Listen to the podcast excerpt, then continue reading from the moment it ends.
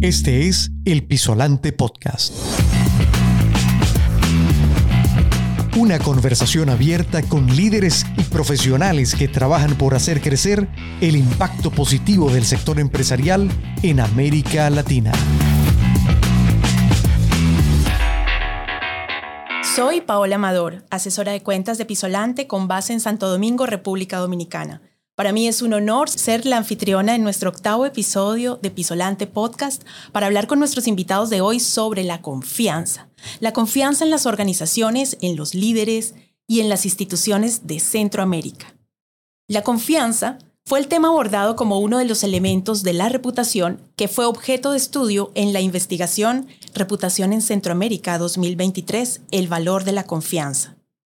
La encuesta fue diseñada y desarrollada por Datus Group, consultora con casi 70 años de trayectoria en investigación de mercados y estudios de opinión, en alianza con la revista Estrategia y Negocios, para la publicación de los resultados en una edición especial sin precedentes en la región en la que nuestra firma Pisolante aportó el análisis de contexto de los resultados.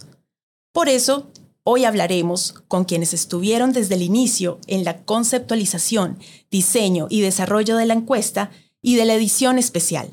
Nos acompañan Pablo Balcáceres, coeditor del especial de la edición Confianza de Estrategia y Negocios, Luis Maturén, CEO de la firma de investigación de mercados Datus Group, nuestro socio fundador de Pisolante, Ítalo Pisolante Negrón, y Tony da Silva, nuestro socio director y CEO. Bienvenidos todos. Un gusto estar contigo, Paola. Un gusto hablar con todos ustedes. Eh, les recordamos, eh, Pablo está en El Salvador, Ítalo está en España, Luis está en España también y Tony está conmigo en República Dominicana. Ítalo, voy a comenzar contigo para que nos cuentes de dónde nace la idea de realizar este estudio enfocado en este elemento fundamental para construir reputación. Eh, gracias, Paola. Es un inmenso placer estar junto a todo este equipazo eh, que hoy vamos a compartir ideas. A ver, esto nació eh, realmente de una relación que tiene bastante más de 20 años con, con Belia, muy querida amiga con la que abordamos temas de responsabilidad social empresarial desde hace muchísimos años antes que estos temas tuvieran eh, la importancia capital que hoy tienen para el mundo de la empresa. Pero paralelamente a este proyecto conversado con Belia, estaba una muy, muy también vieja relación con Luis Maturén, un querido amigo eh, con una fortaleza intelectual brutal, con el que yo me disfrutaba grandes pláticas, eh, o como diría Tony y, y, su, y su querida madre Cira, unas chácharas divinas, la verdad, intelectuales, en el que del lado de Luis Maturén hablábamos de que, bueno, el tema de reputación tiene muchísimos indicadores, muchísimas empresas que lo hacen, hay que ser innovadores, hay que buscar cómo cambiar, y tuvimos varias iniciativas. Y paralelo a eso, se nos presenta Belia y nos dice, oye, ¿por qué no nos ayuda Ítalo en una eh, reflexión sobre reputación eh, para un número especial? No, no se olviden, además, que la relación con estrategia de negocio, eh, además de con Belia, que tenía ya más de dos décadas, venía de una serie de publicaciones. Nosotros trabajamos el lanzamiento durante dos, tres años consecutivos de Approaching the Future eh, con ella, que fueron reportajes portadas. La última, Liderazgo con, con Futuro, que fue uno de ellos.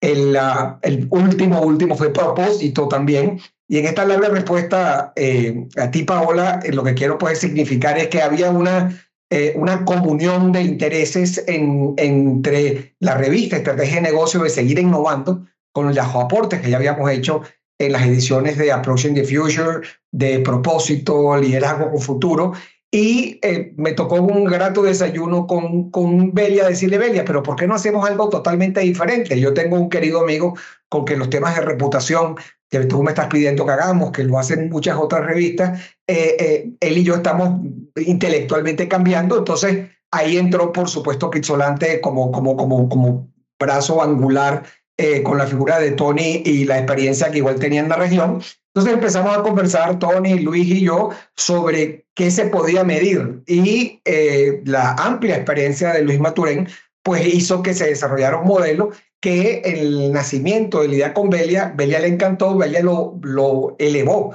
a la alta dirección del grupo OPSA, con quien tuvimos larguísimas reuniones con ellos, Y esto es un número que prácticamente tiene un año de preparación para lo que yo sí creo, como tú lo decías al principio, y con esto concluyo, eh, Paola, es un número de colección, un número excepcional, es un número completamente distinto e innovador de lo que ha sido la medición de lo que para nosotros es un, un, elemento fundamental, que es la confianza.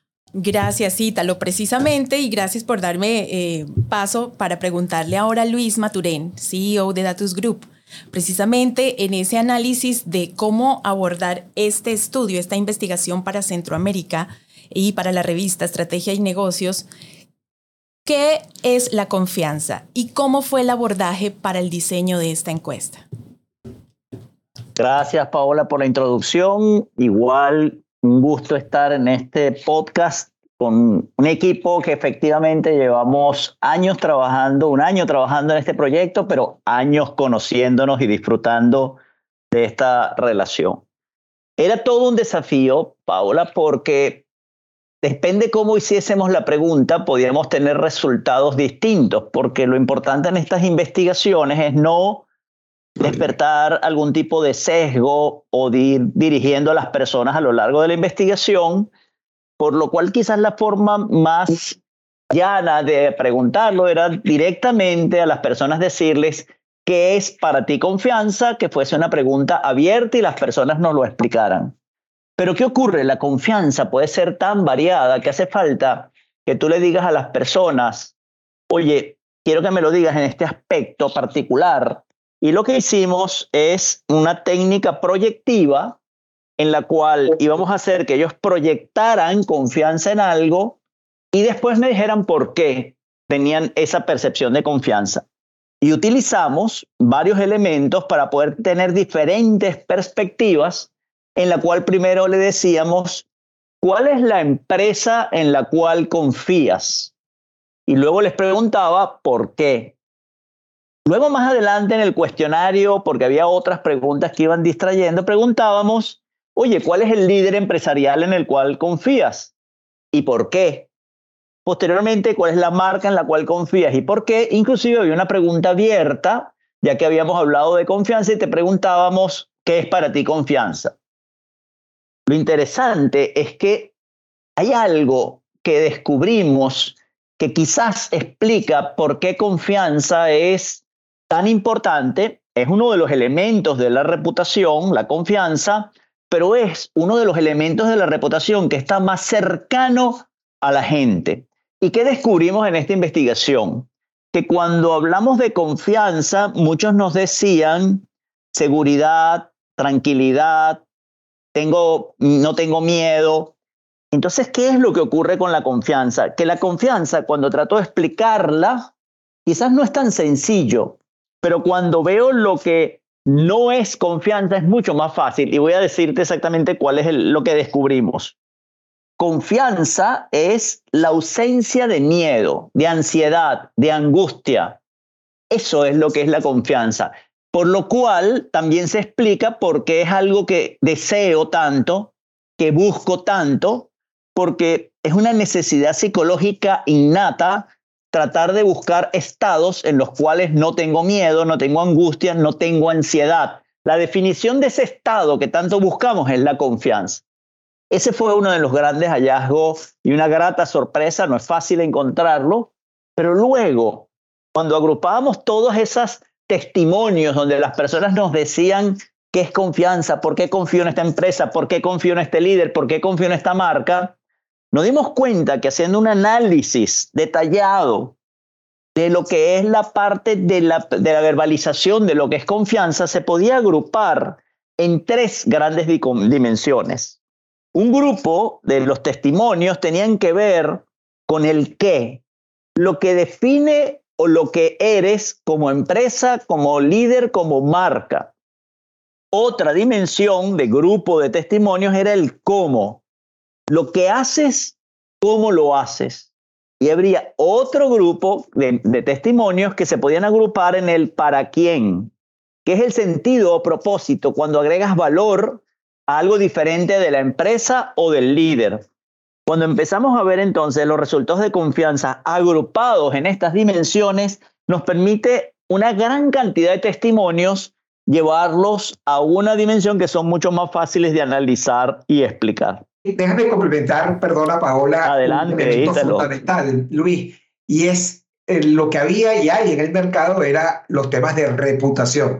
la palabra reputación, Luis, tú y yo lo discutimos muchas veces, no es tan fácil, tan fácil de definir. De hecho, la palabra reputación en términos de definiciones muy académicas, muy técnicas, nos aleja del día a día sencillo para que alguien lo dijera con facilidad. En cambio, confianza era una palabra mucho más cercana. Es confío no confío. ¿Cuáles son los elementos?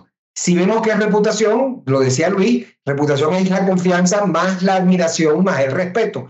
Pero es que se puede eh, admirar a alguien que hace algo inusitado, importante, y sin embargo no tener suficiente confianza este, porque, no me, porque me genera la incertidumbre qué es lo que va a hacer, cómo se va a actuar. Entonces creíamos, y, la investigación nos reflejó, que era hiperrelevante concentrarnos en una variable que era sencilla de comprender, pero, y termino, eh, eh, había que diferenciarse, porque lo que había en el mercado son encuestas que ustedes los técnicos, Luis, lo dirán mejor que yo, tiene que ver con más el top of mind, que es lo primero que te viene a la cabeza, que es lo que hace generalmente reputación. En cambio, aquí estamos hablando de una investigación exhaustiva con variables que permiten, y el hallazgo que está publicado en la revista va a reflejar la utilidad de todo este tema. Pues precisamente es un estudio bastante profundo de la región.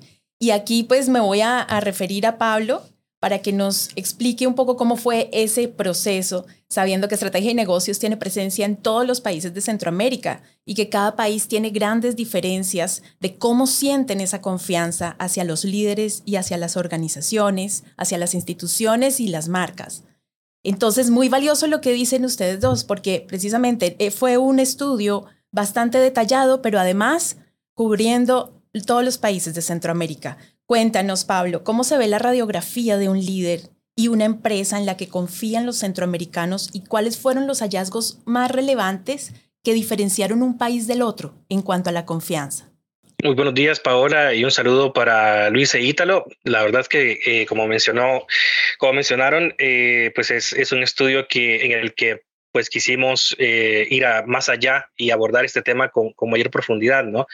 Entonces, me gustaría volver sobre lo que había dicho Luis sobre las tres dimensiones de la confianza, porque esa es, podemos decirlo, la columna vertebral de todo, de todo el estudio, ¿no? Que, que disecciona empresarios, marcas y, empresas, ¿no? Entonces, eh, sobre estas tres dimensiones, mm, recapitulo, o sea, eh, medimos tres dimensiones, el qué, las características, que podemos decir que son las características de las empresas, el cómo en las acciones de las empresas y para quién, que podemos resumirlo como el propósito, es decir, eh, cómo se percibe este propósito de las empresas o de los empresarios. Entonces, eh, ¿por, qué me, ¿por qué vuelvo a esto? Porque desde esta matriz, de este gran, gran árbol, podemos decirlo, ya comenzamos a ver algunas similitudes y diferencias en la región centroamericana y, entre empresarios y empresas, por ejemplo. Eh, el primer punto, eh, como la, el factor de más alta valoración eh, de confianza es esta, esta primera dimensión, el qué, o sea, las características. Entonces, ¿qué nos revela esto? Que los centroamericanos están valorando sobre todo, digamos, la esencia, ya sea el personaje, o sea, cómo es la persona natural o jurídica y cuál es la proyección que tiene, ¿no? Entonces, esto, esto es bien importante eh, y también ahora viene una, como una diferencia en las otras dos dimensiones. Por ejemplo, eh, detectamos que los centroamericanos están sintiendo más confianza hacia los empresarios por el propósito que tienen, o sea, por el impacto que perciben tienen hacia los demás, llámese la sociedad, el país o incluso sus mismas empresas. Entonces, y en cambio, a las empresas, eh, el foco de mayor peso para definir la confianza hacia una empresa son sus acciones. Entonces, eso es, es uno de los primeros hallazgos que detectamos. Entonces, em, eh, sobre esa base podemos pensar que para las empresas es más crucial su comportamiento, o sea, sobre todo, eh, ¿qué nos dijeron en comportamiento? ¿no? En, esta, en esta parte, en esta dimensión, eh, nos hablaron acerca de los temas de calidad, o sea, que una empresa que le da productos y servicios de calidad, que sea innovadora, que también crezca, despierta confianza. Entonces, eh, y esto es bien interesante en Centroamérica porque te está diciendo que eh, en, los países centroamericanos que son economías pequeñas, y, quiero, eh, o sea, que no olvidemos esta parte, que en realidad no son economías, incluso en América Latina, las economías centroamericanas son muy pequeñas, las empresas que crecen despiertan confianza. Entonces, eso, eso, es, eso es un punto que, que podríamos verlo hacia otros países de pronto si, si, se hace otra investigación a nivel latinoamericano, si esto sería un factor de confianza, ¿no? Entonces, y, el otro dato es la proyección social, ¿no? Es decir, que los empresarios vistos con mayor peso sobre la confianza son los que eh, inciden en, en, su entorno, ¿no? Entonces, eh, y, y, ahora, esto tiene implicaciones sobre la, la responsabilidad social corporativa. Entonces, em, eh, ¿por qué, digamos? O sea, digamos, planteo dos preguntas. O sea, si si la gente siente más confianza hacia una persona real eh, eh, que toma las riendas de la comunicación y ve a los líderes empresariales involucrados, eh, o sea, tiene un mayor impacto en beneficio de despertar confianza en RCE, por ejemplo, en responsabilidad social corporativa. Ahora, ¿qué significa que las empresas de pronto no tengan tanto peso en esta parte? O sea, podría ser que si las empresas no están comunicando adecuadamente sus programas de comunicación corporativa eso, eso podría ser como una de las reflexiones hacia el futuro. Ahora, eh, para terminar, me gustaría retomar sobre algunas cosas que hemos, eh, hallazgos que hemos visto en términos de país, ¿no? Entonces, eh, por ejemplo, ya mencionábamos las dimensiones de, las acciones, perdón, de, las características, las acciones y el propósito de las empresas. entonces, en cada país incluso tiene, y, mencionábamos que, que, digamos, las características tienen un peso muy importante para, para los empresarios. Eh, y el para quién tiene, el propósito tiene un peso importante para los empresarios, pero las acciones eh, tienen un poquito menos de peso para los empresarios. Entonces, eh, pero digamos que en países se ven diferencias. Por ejemplo, en Costa Rica vemos un panorama más equilibrado, donde las acciones de los, de los empresarios sí pesan como casi igual, ¿no? en El Salvador también estamos viendo una confianza hacia los jóvenes líderes y al sector tecnológico. esa es otra de, de las de los hallazgos que hemos encontrado. Y eh, en Guatemala, por ejemplo, eh, tenemos eh, un énfasis en los valores, los resultados y el impacto del líder en la sociedad, en las empresas. Y, em, y también para, como último punto, me gustaría también recalcar esta parte, este, la confianza hacia las empresas originarias del país o empresas internacionales. Y en el caso de Guatemala nos ocurre un panorama muy interesante porque las empresas locales jalan esta confianza. O sea, la, gente votó por las empresas guatemaltecas en, en, mayor medida que en otros países, a diferencia de otras naciones como en Costa Rica, donde vemos un mix eh, de confianza en empresas extranjeras, sobre todo aquellas que han invertido en el país y, eh, confianza en empresas locales. Creo que esos son algunos puntos que podría destacar. Eh, Paola. Gracias, Pablo. Y fíjate, en El Salvador también el, ese liderazgo joven de empresarios muy jóvenes que, que resaltan dentro de la región, ¿no? Sí, oye, sin embargo, eh, Paola, déjame eh, complementar un tema que a mí me llamó mucho la atención que vale la pena agregar allí, Adelante. que son eh, las, las diferencias entre las empresas regionales, las empresas familiares. Me gustaría que abordemos ese tema luego, porque fue realmente novedoso para mí encontrarme, nosotros que en Pisolante le damos mucho mucho, mucho tiempo a la investigación permanente de la región y que nos la disfrutamos. Pero bueno, eso vamos a hablarlo más adelante para que la gente sepa lo impresionantemente profundo que es esta investigación. Eh, Tony, desde la visión como CEO de nuestra firma de consultoría gerencial, con casi cinco décadas apoyando la transformación responsable de empresas y líderes, ¿qué deben tener en cuenta los líderes y las organizaciones para la construcción de la confianza en esta nueva era hiperconectada, infoxicada, más veloz que nunca antes y cada vez más digital. Gracias, Paola.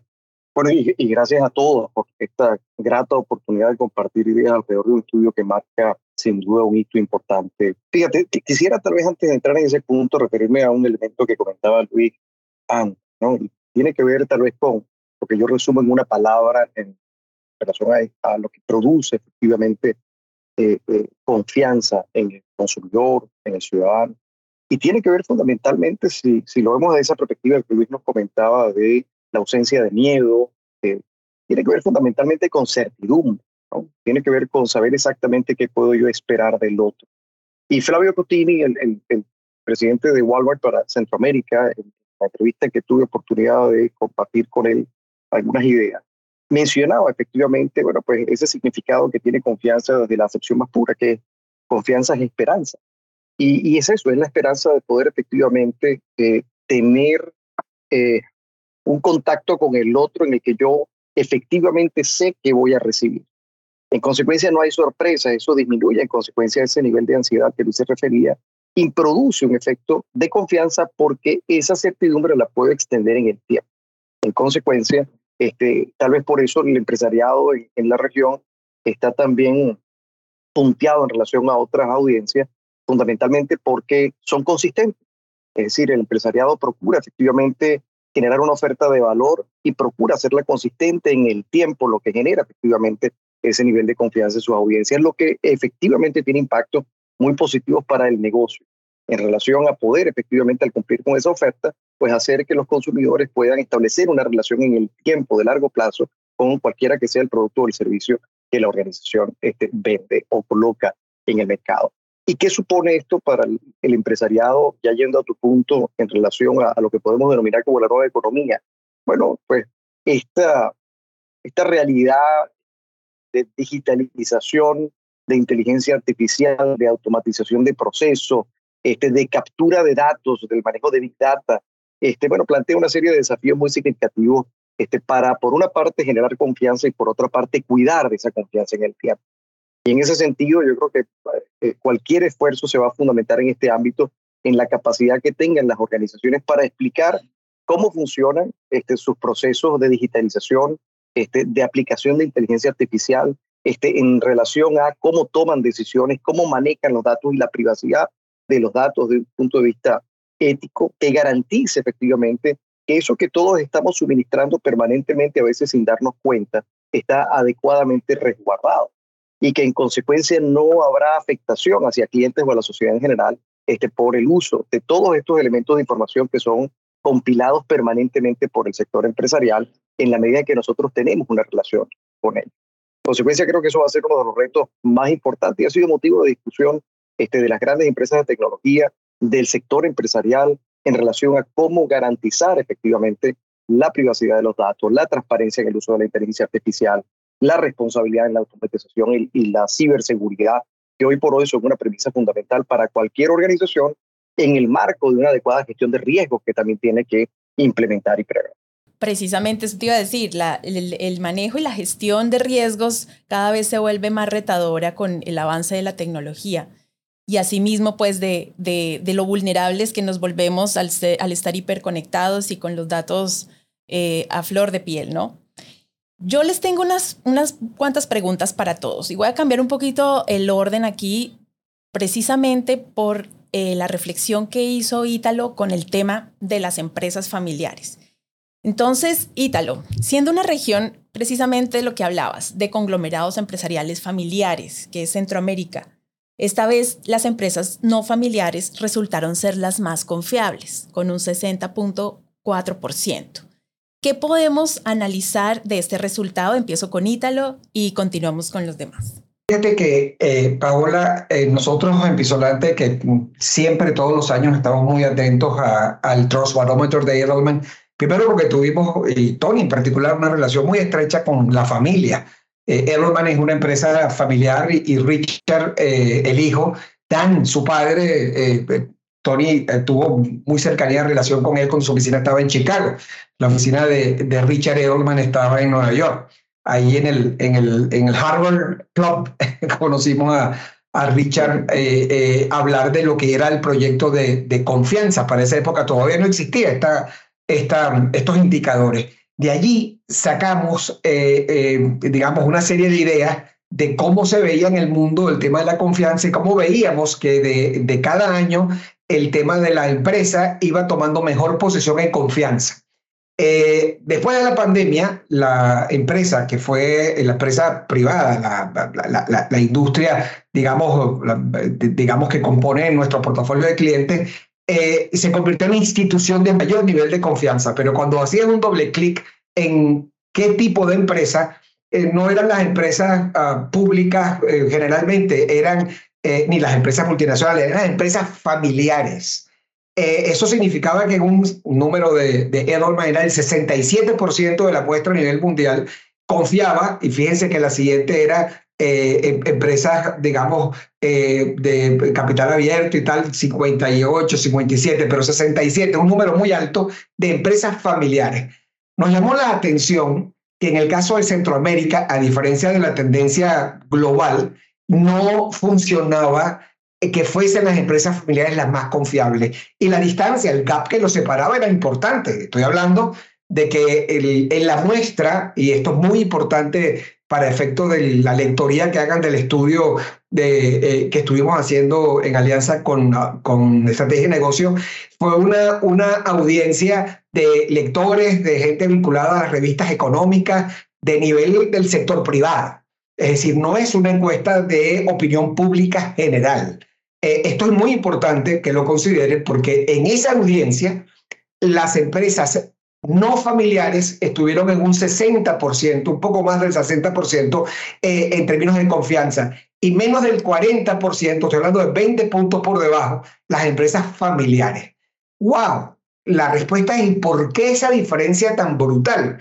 Nuestra lectura eh, y de nuestra experiencia que hemos vivido en toda la región donde Pizzolante trabaja, es que las campañas antisector privado han estado muy focalizados en apellidos que están vinculados a empresas.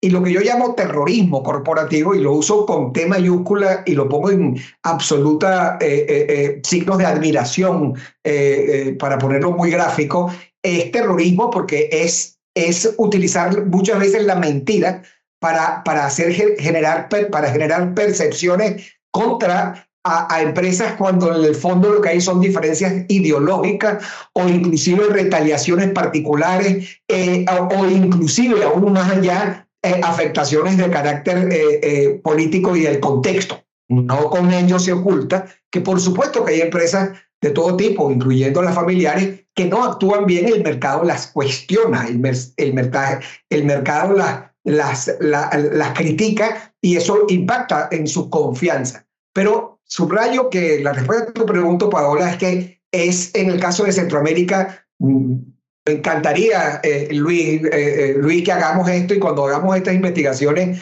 en, en, en, República Dominicana, ver cómo, cómo son los resultados, pero no fueron las empresas familiares. ¿Qué queda para concluir en, en esta reflexión? Bueno, queda hacer un esfuerzo muy importante en materia de comunicación. Como dice mi querido socio Tony, CEO de nuestra empresa, lo que no se comunica no existe. Y la percepción fundamentalmente es acceso a una información oportuna, suficiente y objetiva, basada en hechos. En consecuencia, hay que contar lo que hace la empresa privada eh, y la empresa familiar dentro del sector, porque es mucho lo que genera en beneficio eh, y lo vemos por nuestros clientes directamente en Centroamérica. Así es. Pablo, ¿y tú qué visión tienes sobre este, sobre esta, este resultado? de que las empresas no familiares eh, resultaron ser mucho más confiables, un 60.4%. Desde tu perspectiva como centroamericano, ¿qué tienes que, contarnos? Buenos días, sí. Eh, a mí me parece que, es un buen reto para las empresas familiares. Me gustaría colocar en contexto eh, qué nos dijeron los centroamericanos sobre la confianza en las empresas. O sea, la, confianza en las empresas depende marcadamente de tres factores. O sea, primero es la estabilidad de la empresa, la calidad con la que da sus servicios y el beneficio, eh, cómo benefician a, sus colaboradores y a la sociedad. Entonces, eh, digamos, partiendo de, estos, de estos tres factores de estabilidad, calidad y, el beneficio para sus colaboradores y la sociedad, eh, entendería que los centroamericanos están pensando que las empresas corporativas, corporativas cumplen mejor estos atributos por encima de las empresas familiares. Entonces, eh, esta es una reflexión que pueden tomar las empresas de tipo familiar. Ahora, yo, yo creería que también podría haber una influencia, y esto es una sospecha nada más, acerca de, de, qué entiende el centroamericano por empresa familiar y no familiar. Y a mí me gustaría remitirme a otra pregunta que, se, que hicimos en la encuesta, que eh, preguntaba sobre el tipo, qué tipo de empresas confías, empresas regionales, globales, locales. Y en ese apartado, las empresas globales eh, obtuvieron el 46% de ventaja. Las regionales y las empresas locales suman el 33%. Entonces, ¿a, qué quiero llegar con esto? Yo pensaría que perdón, yo pensaría que las empresas familiares tienden a identificarse como empresas locales o regionales. Entonces, yo, yo, yo, por eso es una sospecha. O sea, yo pensaría que el centroamericano está tendiendo a agrupar empresa familiar como empresa local o regional y empresa corporativa como empresa internacional. Y en este contexto creería que está influyendo en la percepción de empresa familiar y no familiar. Ok, es una, es una mirada eh, diferente. Tony, yo quería preguntarte, eh, ¿será que responde también a ese reto en este momento de un cambio generacional en, en, la, en el liderazgo de, de estos conglomerados? Sin duda, y, déjame agregar algo, quisiera regresar un poco a la reflexión que hacía ahorita, lo que me parece muy relevante, porque apunta tal vez un poco desde las amenazas de la organización, ¿no? Juana, que tiene que ver con lo, que se califica como terrorismo corporativo, que son las agendas de terceros que procuran torpedear de alguna manera los esfuerzos del empresariado familiar en la región, de aquí o allá. Pero si lo vemos también desde otra perspectiva, que es la perspectiva de la debilidad, yo creo que llamado a la reflexión para el empresariado familiar en la región también tiene que ver con su gobernanza y dentro de la gobernanza lo que tú mencionas, lo que tú bien mencionas, que tiene que ver con este, y la la realidad interna de tener que convivir con distintas generaciones de la propia familia operando dentro de la organización y la consistencia que se requiere en la organización para que efectivamente los procesos y las tomas de decisiones fluyan apropiadamente. Eso va a tener impacto sobre la consistencia de la organización en, términos de su accionar frente al mercado. Y esa consistencia termina generando efectivamente pues certidumbre o incertidumbre. Y en consecuencia creo que eso de alguna manera tiene un impacto este, sobre esa percepción que puede tener este, el consumidor, el mercado, la ciudadanía en relación a, bueno, pues a la organización, a la empresa, en términos efectivamente de confianza. Entonces, allí creo que hay una tarea importante en el que efectivamente la incorporación de nuevas generaciones este, al, negocio familiar, este, la responsabilidad que tiene la familia para con el negocio familiar, que tiene que ver fundamentalmente con la capacidad de estructurar un modelo de gobierno este, apropiado que permita efectivamente que los procesos y la toma de decisiones sean las adecuadas para generar esa consistencia entre lo que digo y lo que hago. A veces decimos pero no hacemos, a veces hacemos pero no decimos. Y lograr el equilibrio entre esas dos cosas es absolutamente fundamental para generar certidumbre y generar en consistencia confianza. Gracias a todos por esas respuestas. Bueno, Luis, yo quisiera que habláramos de la confianza en el tipo de instituciones y en el tipo de líderes. Por mucho, la empresa privada sigue siendo la más confiable en la región, con un 41.5%, seguido por la Iglesia Católica con un 16.6%. Y en el liderazgo pasa lo mismo.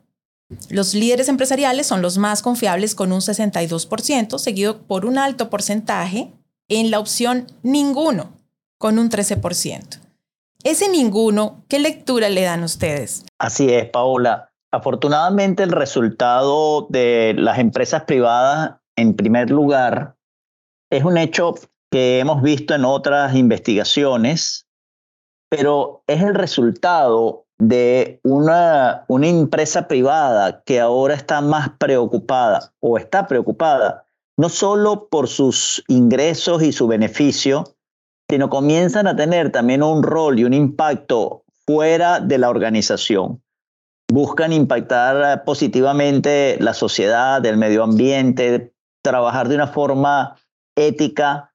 Y esto está viendo sus resultados y es muy positivo, porque aparte de que se ven los resultados, miles de organizaciones tratando de mejorar al mundo, a la sociedad, a través de diferentes acciones, oye, es un impacto que lo vamos a ver nosotros y se está viendo actualmente y lo bueno es que es percibido. Entonces, que la empresa privada esté en primer lugar es respuesta a un plan de lo que se está haciendo en muchas organizaciones. Ahora, que ninguno tenga un porcentaje alto es una excelente oportunidad para cualquier organización porque tú puedes capitalizar ese casi 14% de personas que mencionaron ninguna institución porque ahí hay un vacío. Ahí hay una oportunidad que no solamente es para la empresa privada, para la iglesia católica, que fue la segunda mención, universidades, la cuarta, iglesias evangélicas, las ONGs. Entonces creo que hay una gran oportunidad de capitalizar parte de ese 14% porque lo triste es que tienes un porcentaje de la población que siente que no hay ninguna institución que merezca su confianza.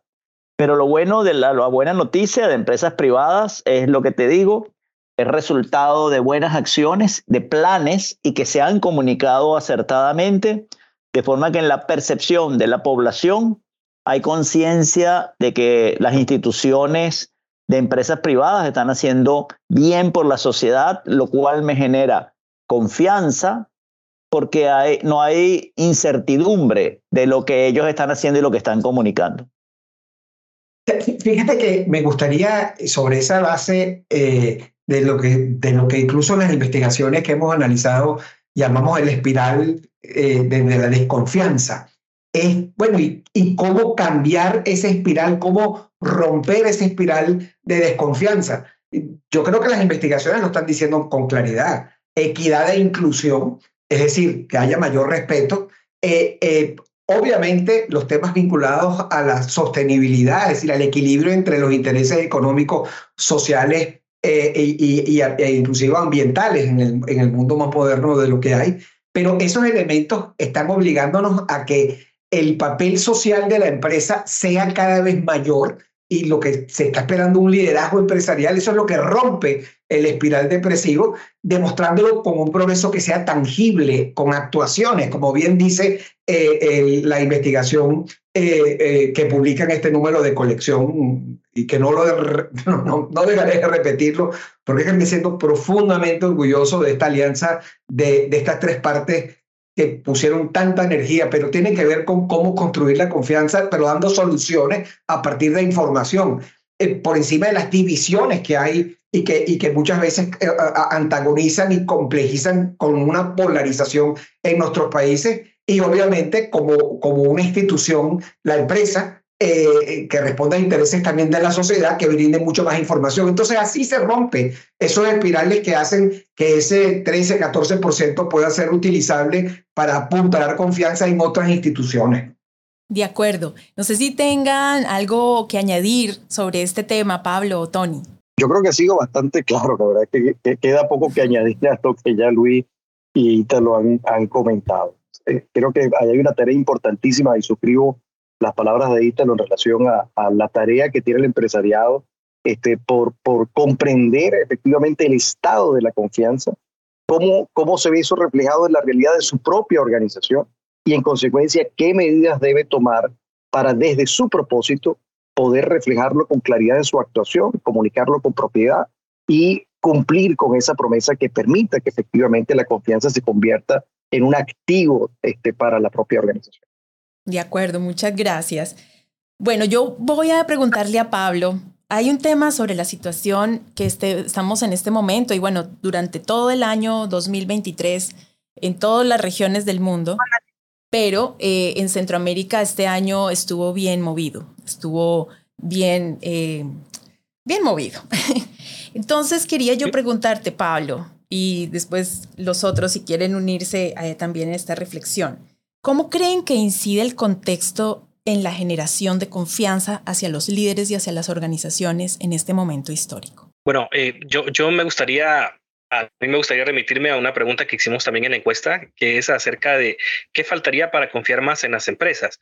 ¿Y, por qué eh, me gustaría remitirme a ella? Porque creo que aquí es donde las, los encuestados nos están revelando las, las demandas hacia sus empresarios y empresas. O sea, nos están diciendo que confiamos pero hay un, un margen de mejora, hay, hay un área de oportunidad para poder mejorarla. Entonces, y parte de eso está vinculado con el papel que tienen eh, estos actores en, en, la sociedad, ¿no? O sea, entonces, para los empresarios, eh, detectamos que genera más puentes de, más puestos de trabajo es, es, la demanda prioritaria, o sea, por, por, lo menos en Guatemala, en Honduras, en Nicaragua, y, y, no solo a lo largo de empresarios, sino para las empresas, o sea, generar puestos de trabajo es una de las, de las mayores demandas, pero también eh, los encuestados están diciendo, ok, eh, nos gustaría ver que tú como empresa o empresario cuides más el medio ambiente, que hagas uso responsable de tus recursos, que hagas uso responsable de tu poder en el mercado. Nos gustaría que inviertas en las comunidades. Creo que esas son las áreas en las que eh, más necesidades hay y oportunidades de mejora. Fíjate que me sumo eh, a, la respuesta de áreas de mejora, eh, pero si pensamos en, eh, en doble clic sobre esas áreas de mejora, ¿quiénes deberían ser las prioritarias audiencias de todas estas, ah, de, todo este actuar empresarial? las investigaciones, no solo las que hemos hecho nosotros con, en alianza con, ah, ah, con, con estrategia y negocio, sino que lo estamos viendo es hacia los empleados y obviamente hacia los consumidores. Pero quiero detenerme en el tema de los empleados porque, eh, como tú decías, Paola, ¿cómo afecta al entorno? Bueno, lo afecta de una manera absolutamente brutal. Es decir, el, el entorno afecta las, actuaciones, las, las actitudes y los comportamientos porque envía un cierto tipo de información que dependiendo de tu edad, y aquí es importante segmentar las audiencias, pueden hacer que internamente tengan mayor o mejor impacto.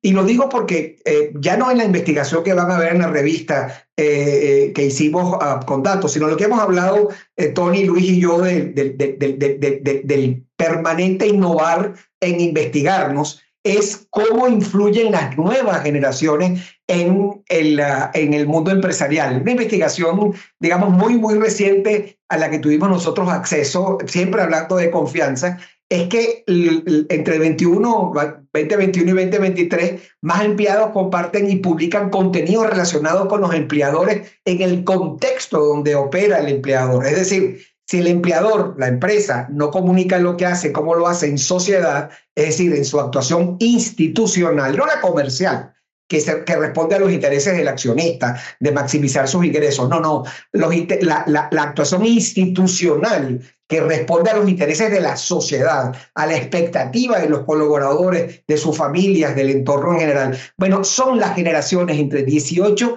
y 26 años, la que en las investigaciones que hemos, que hemos visto, por cierto, una muy reciente de, de, nuestro amigo de Edelman, subió un 17%, digamos, del 21 al 23, el, el hecho de que entre los 17 y 26 años eh, es la, la, edad en la que más influye, cómo comparten ellos noticias del día a día del entorno este, sobre el empresario, sobre, sobre la empresa en la que trabajan. Y un porcentaje altísimo, esa misma generación, entre 18 y 26, te lo dicen en términos de, de esa información que ellos mismos publican. Eh, y otro último comentario para agregar más valor a estas investigaciones y pensar que este aporte en la, en la, alianza con estrategia de negocio va a seguir creciendo de cara al próximo año cuando volvamos a investigar más eh, y mejor eh, a, Centroamérica, es darnos cuenta que estas edades jóvenes, los compañeros de trabajo, entre 21 años, eso fue lo que eh, se, se conoció en la investigación de Edelman, habla de que estos muchachos de 21 años influyen de manera importante en la voluntad del resto de los empleados. Estoy hablando de números altísimos, 61%, este, y aumentó de un año a otro 6, eh, puntos. Eh, internamente presiona a mi empleador para que cambie cosas hacia adentro.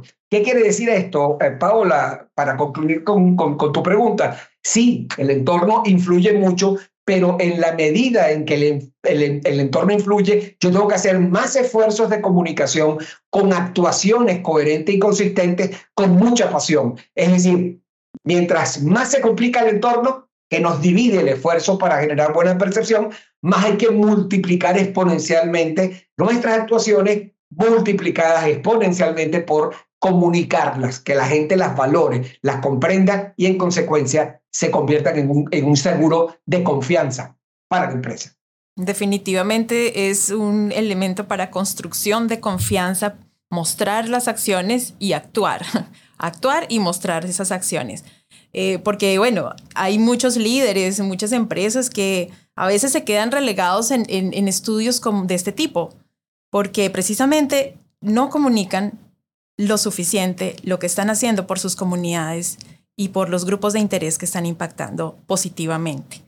Gracias. Eh, bueno, y yo quiero preguntarle a Tony, eh, más allá de la reflexión sobre la confianza corporativa, destacar a quienes generan más confianza en la región y aportar a este conocimiento sobre el tema de la reputación, ¿cuál es la utilidad? ¿Cuál creen ustedes, y empecemos por Tony, cuál es la utilidad de un estudio como estos a futuro y en la práctica?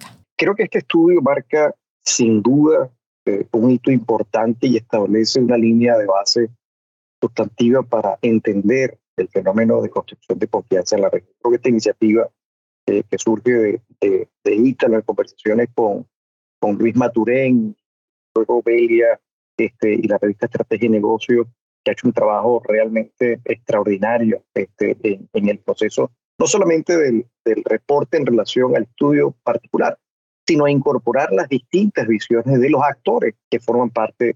Esta es una herramienta este, a la que no solamente creo que hay que darle continuidad, sino que para el empresariado se convierte en un punto de referencia que le permite en consecuencia tomar de allí elementos de valor para establecer sus propias estrategias en relación a cómo maximizar y aprovechar la oportunidad que representa el gap que puede existir todavía entre algunos sectores y este, el mercado, en términos precisamente de construcción de, de confianza.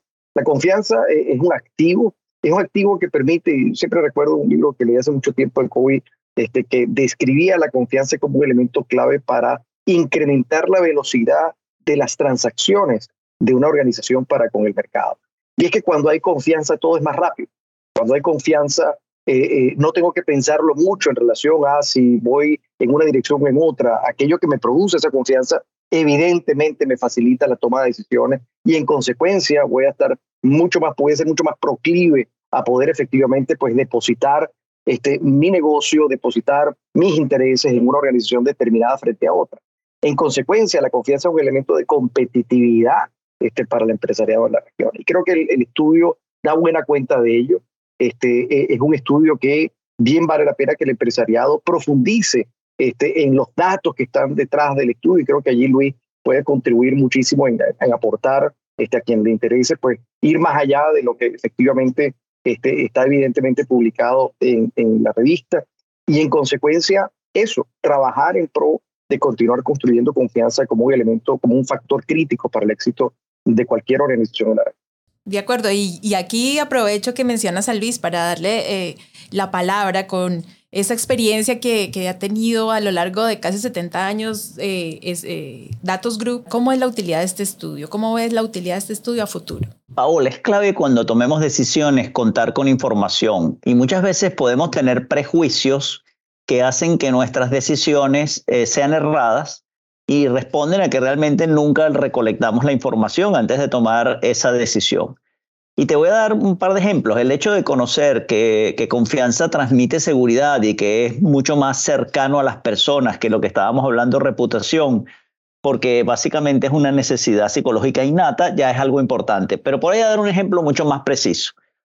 Cuando hablábamos de la dimensión para quién, oye, jamás sospechamos que lo que iba a tener mayor cantidad de menciones era para los colaboradores. Y es un poco lo que conversaba Ítalo previamente.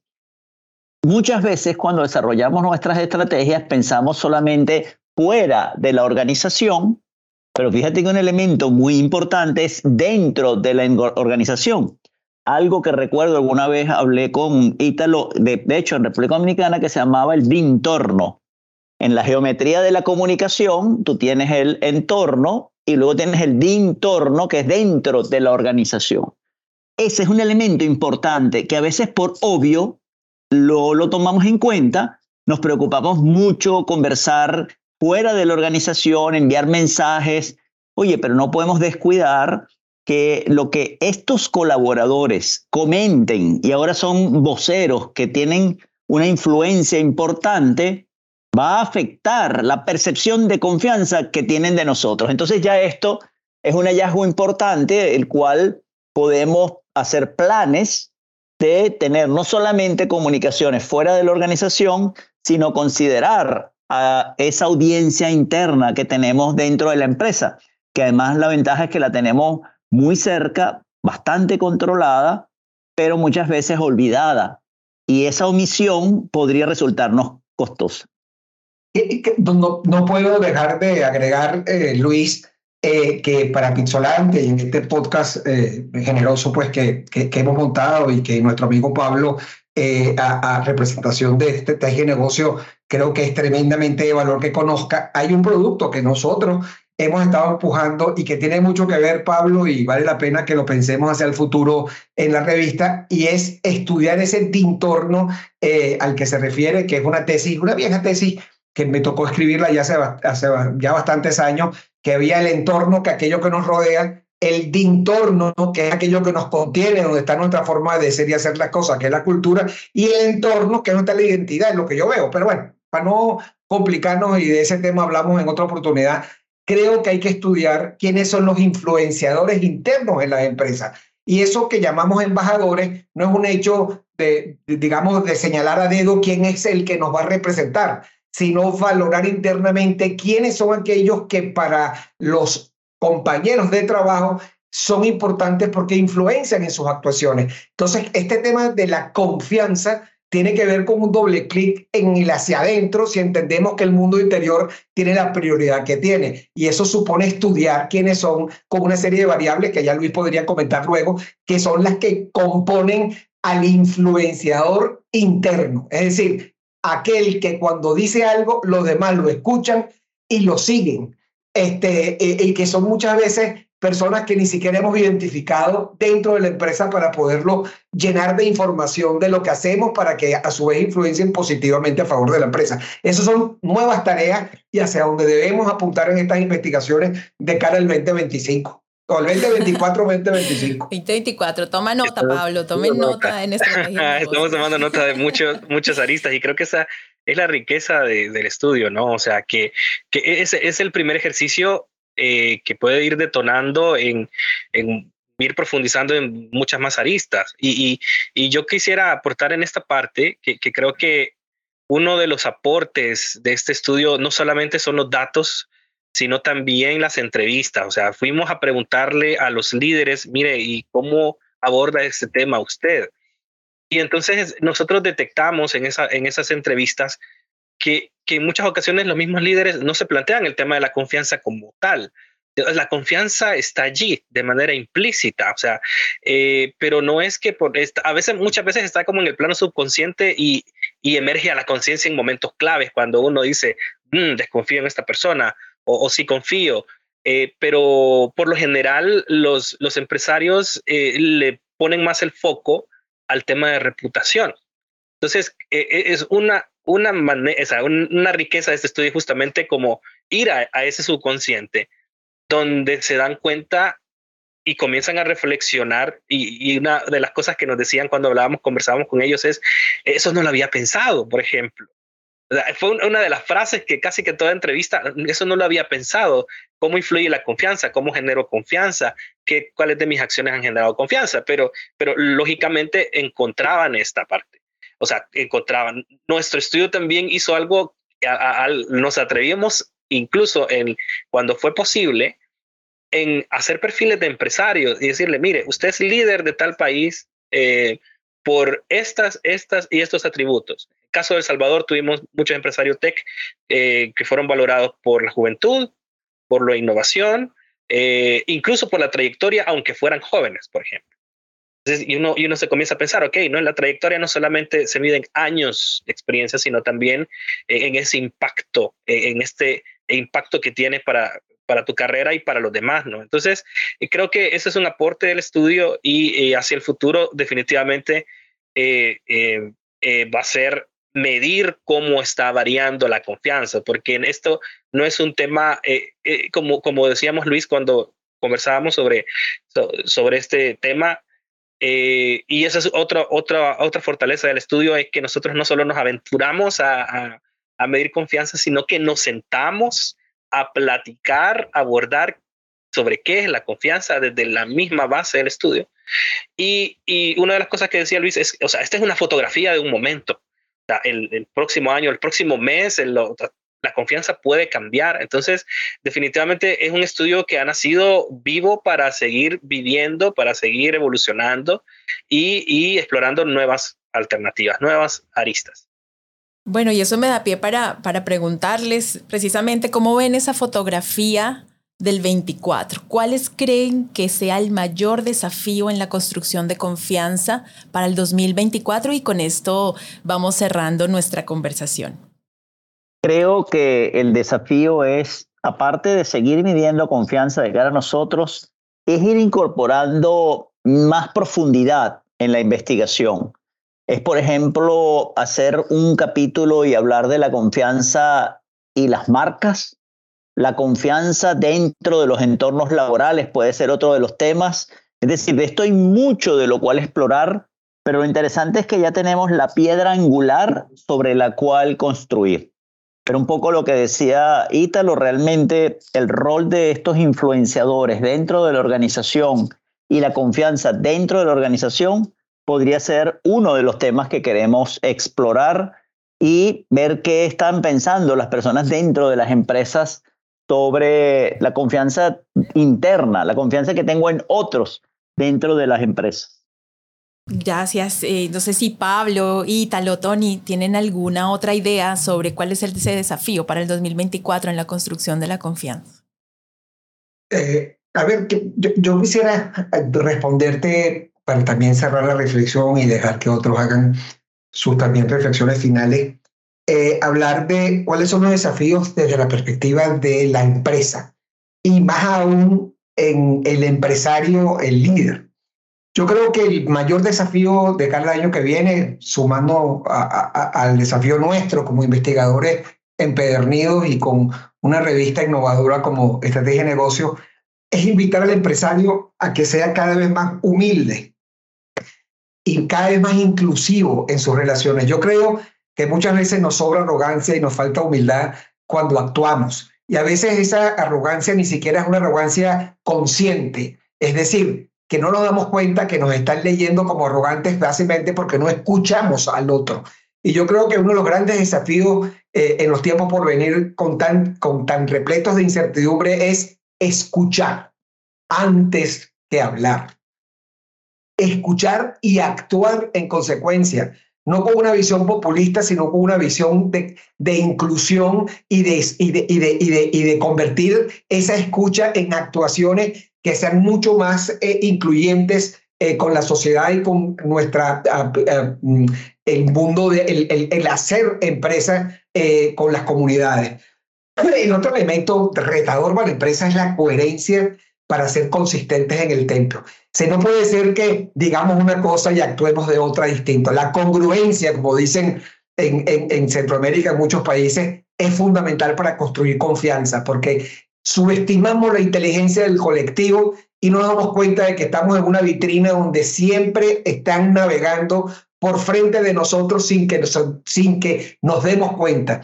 En consecuencia, ese elemento de coherencia. Y los últimos dos son fundamentales. Para mí es, eh, en esa búsqueda de, de, mayor humildad, creo que tenemos que revisar nuestra, eh, nuestro apetito al riesgo, nuestra tolerancia al riesgo y nuestras capacidades para saber manejar el riesgo. Y aquí me refiero y cierro con esta reflexión.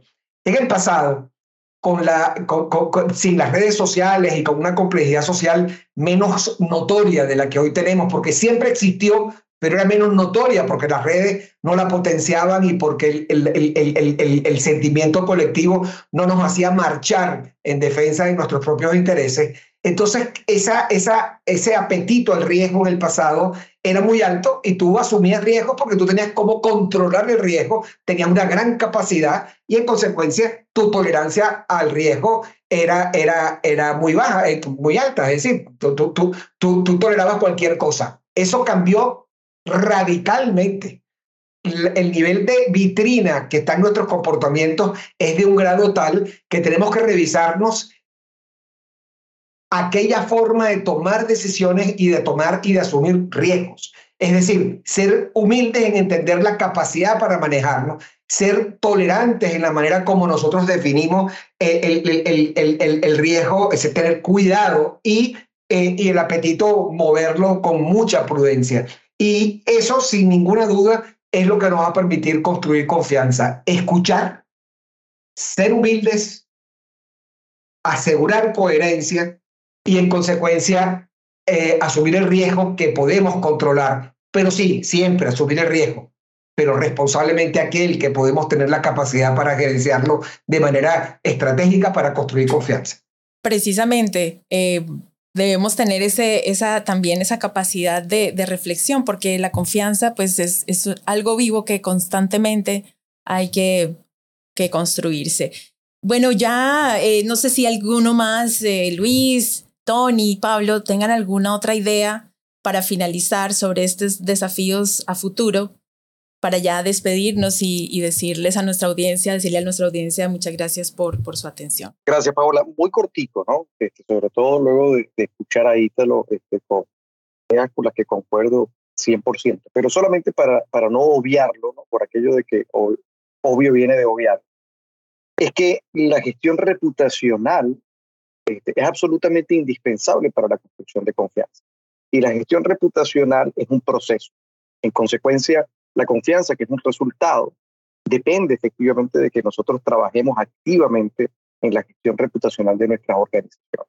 Y en ese sentido debemos procurar mm, que, como bien decía Ítalo, el ser y el hacer sean consistentes, congruentes y que estén respaldados por una experiencia, digamos, por hechos verificables este, que favorezcan una experiencia de contacto para nuestros clientes, para nuestros consumidores y para la sociedad en general, en función de su expectativa en relación a nuestro comportamiento y que efectivamente contribuya de esa forma a que podamos nosotros incrementar el valor de nuestra organización, este, no solamente en términos económicos, sino evidentemente en términos de beneficios para la sociedad. Yo creo que eso es un punto fundamental que no debemos dejar pasar por alto en relación a esa íntima relación que existe entre la gestión reputacional y la construcción de confianza. Bueno, pues yo creo que hemos analizado este tema muy bien eh, concretamente con cada uno de ustedes, lo que les, a quienes les agradezco mucho esta conversación. Eh, muchas gracias a todos por acompañarnos. Y bueno, el desafío nuestro será plantear un tema novedoso para nuestro próximo estudio, eh, para nuestra próxima edición especial del año entrante.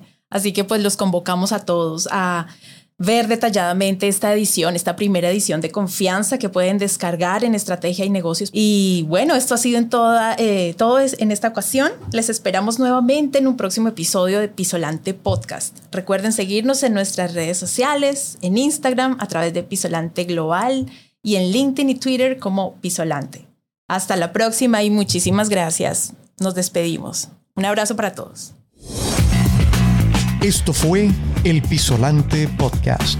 Visítanos en www.pisolante.com y suscríbete a nuestro newsletter Insights. Gracias por escuchar.